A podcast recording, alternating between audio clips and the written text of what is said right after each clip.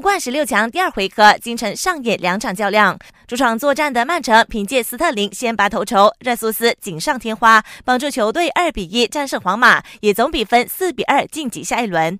这场胜局让主帅瓜迪奥拉脸上沾光，毕竟这可是他离开巴萨之后首次欧冠淘汰西甲球队。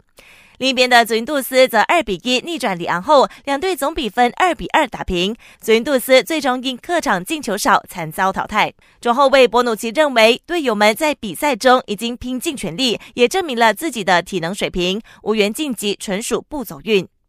明天轮到巴萨上场迎战那不勒斯，这场比赛将由跳蚤梅西携手苏亚雷斯、格列兹曼等人领先锋线，带领队友拉基蒂奇、罗贝托等人上场杀敌。至于前锋登贝莱因来不及痊愈，连同乌姆蒂蒂缺战比赛，少了大将坐镇，红蓝军团能否如愿拿下胜局？凌晨三点锁定 Astro 频道八幺九就知道了。